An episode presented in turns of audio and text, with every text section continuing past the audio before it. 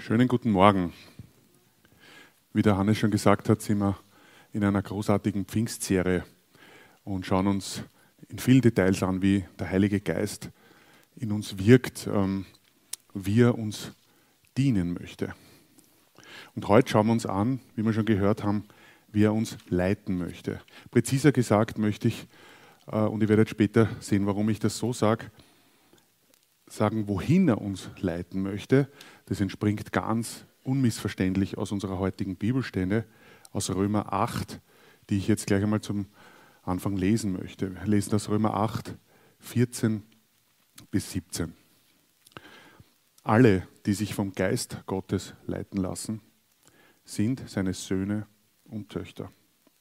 Denn der Geist, den ihr empfangen habt, macht euch nicht zu Sklaven sodass ihr von neuem Angst und Furcht leiden müsstet.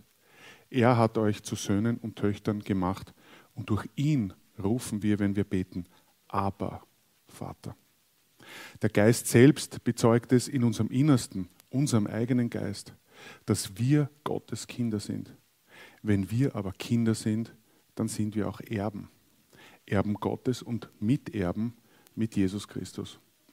Dazu gehört allerdings, dass wir jetzt mit ihm leiden, doch dann werden wir auch an seiner Herrlichkeit teilhaben.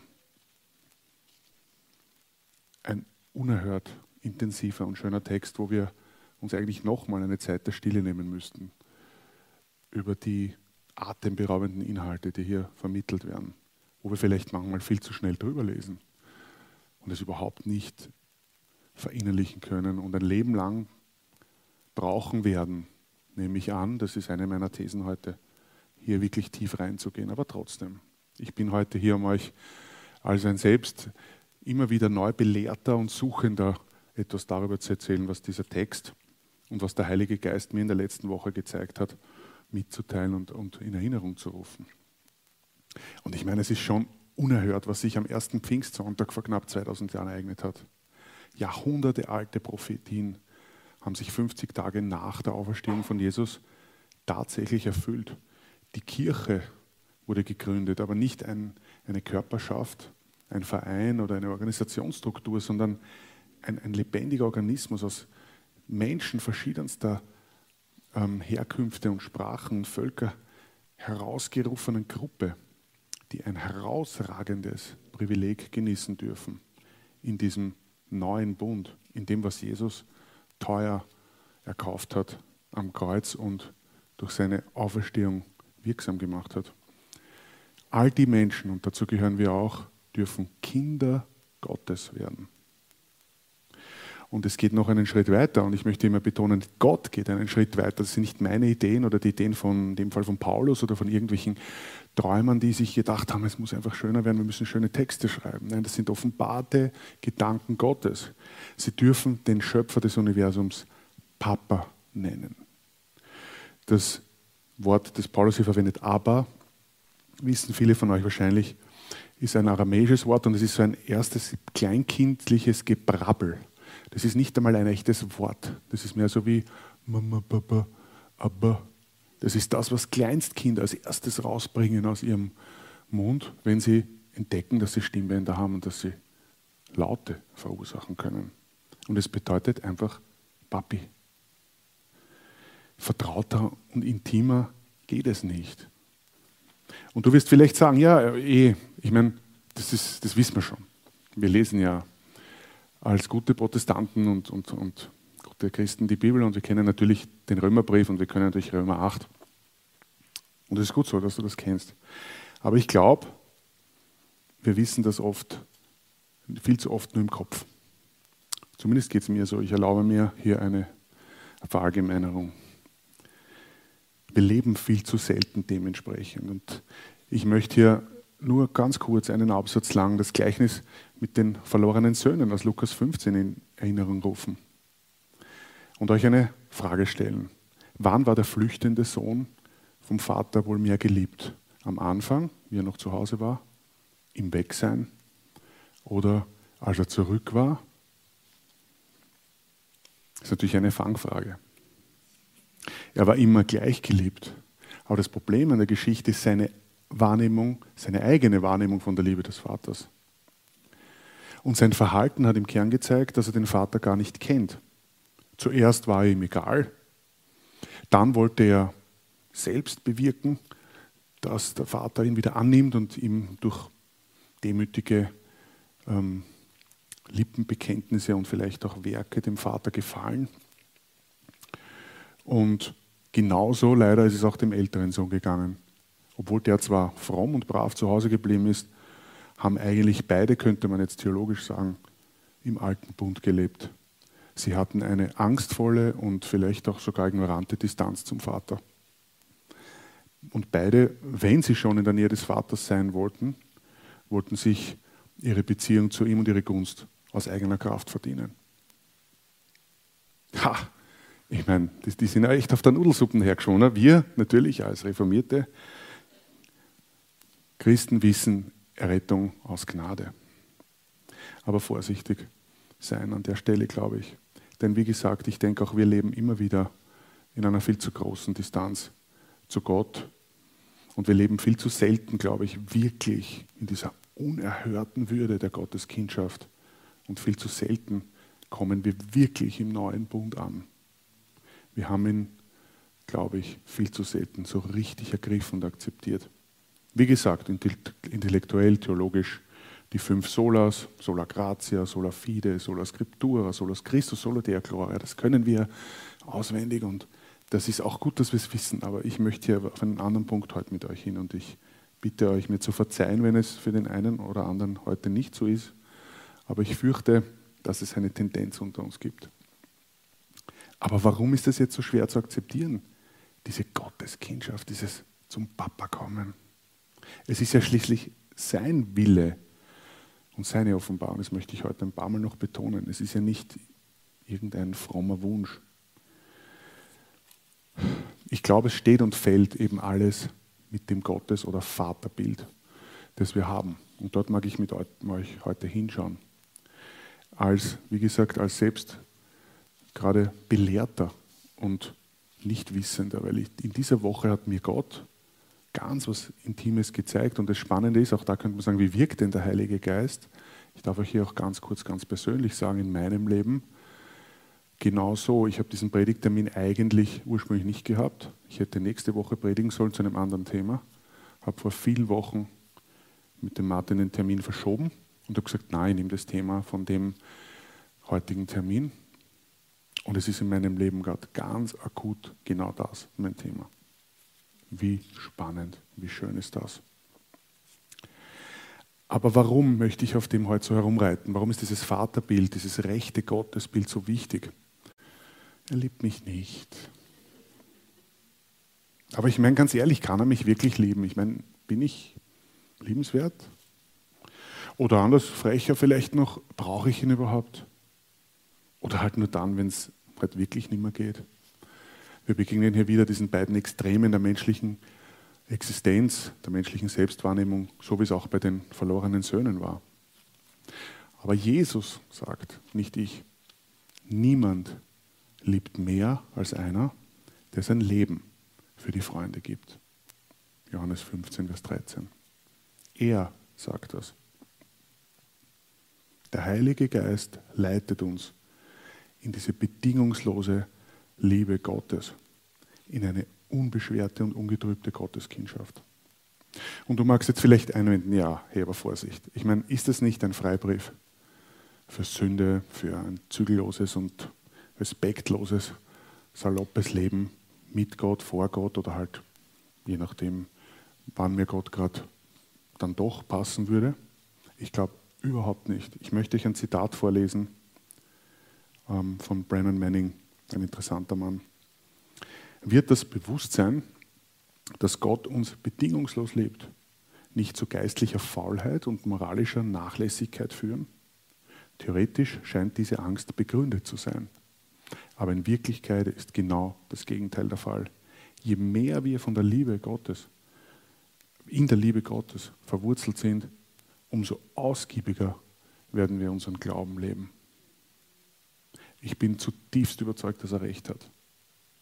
Wenn ich diese eigenartige Furcht und komische Distanz vor Gott ablege, und ihm als Person begegne, wir haben gerade in dem Gebet gehört vorher, wie schön sein Wesen ist, dann will ich doch nirgendwo anders mehr sein. Wenn ich in dieser Liebe angekommen bin und wenn ich immer mehr begreifen darf, wie er ist. Und noch einmal, er hat diesen Weg dorthin bereitet. Es ist sein innerster Wille und Wunsch, dass wir ihn um seiner Person willen lieben lernen. Besser geht's nicht, oder? Johannes, 1. Johannes 4, Vers 18. Ganz wichtig. Sagt folgendes: Wo die Liebe regiert, hat die Angst keinen Platz.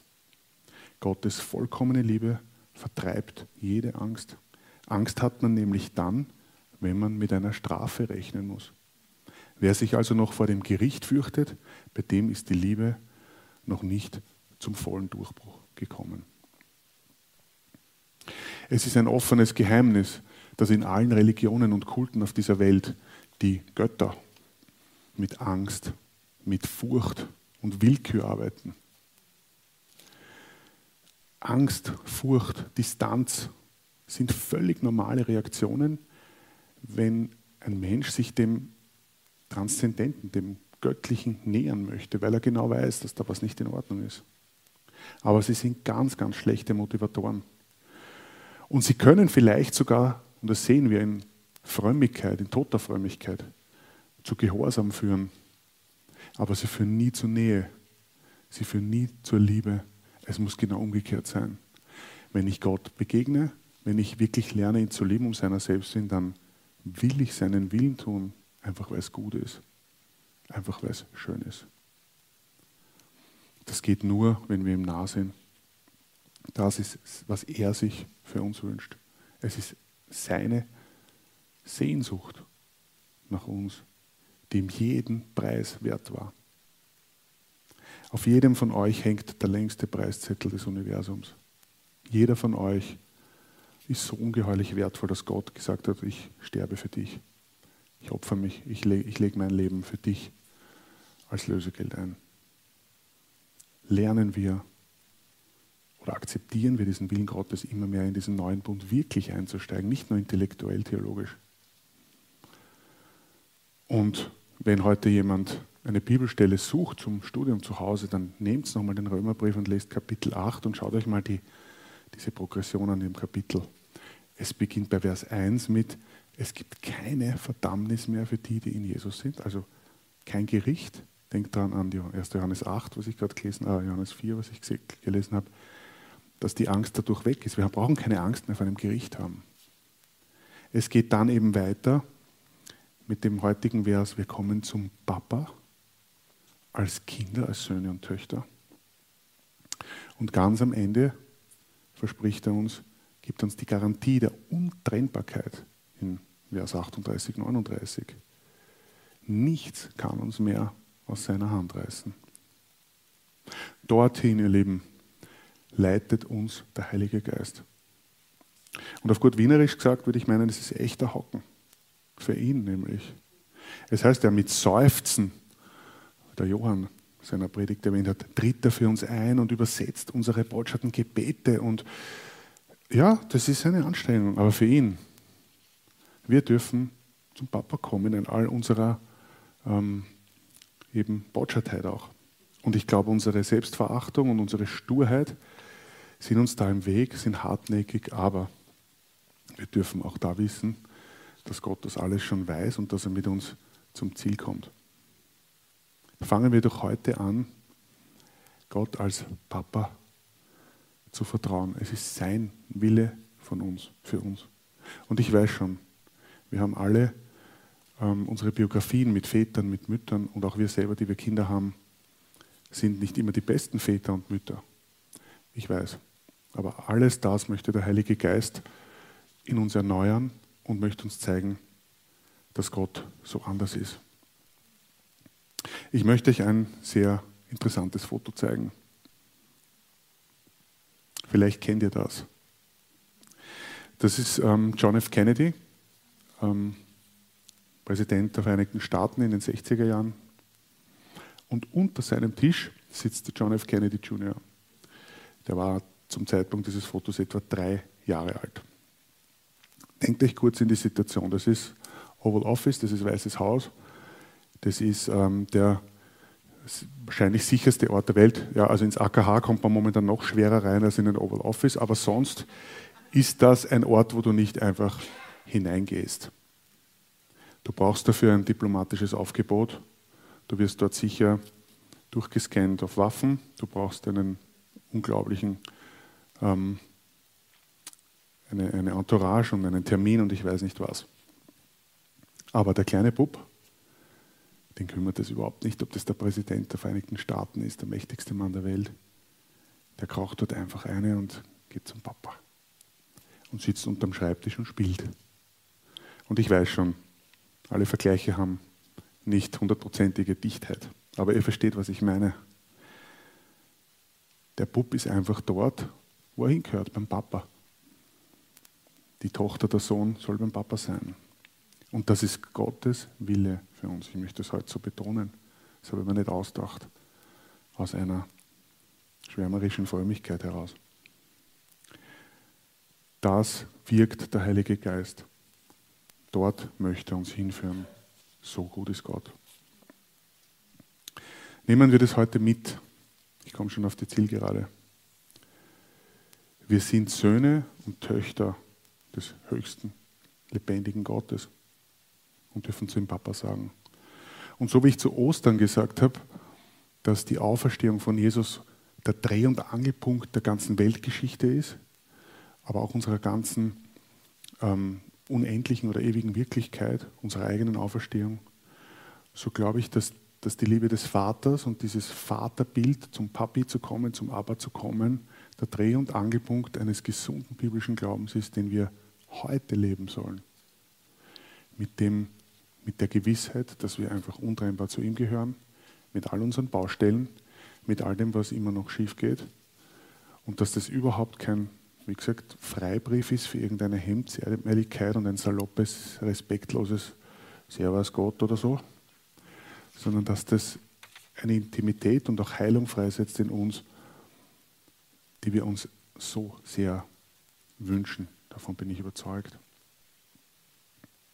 Ich lese noch einmal Römer 14 bis 15 und dann möchte ich ähm, euch ein Lied vortragen. Ich habe ähm, vor zwei Jahren ungefähr das Lied Good Good Father, das kennt ihr, äh, in eine Dialekt Dialektversion übertragen. Und das ist auch spannend, weil das drückt genau alles das aus.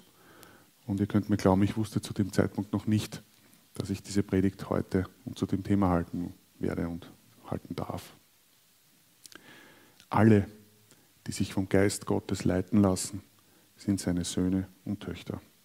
Denn der Geist, den ihr empfangen habt, macht euch nicht zu Sklaven, sodass ihr von neuem in Angst und Furcht leben müsst.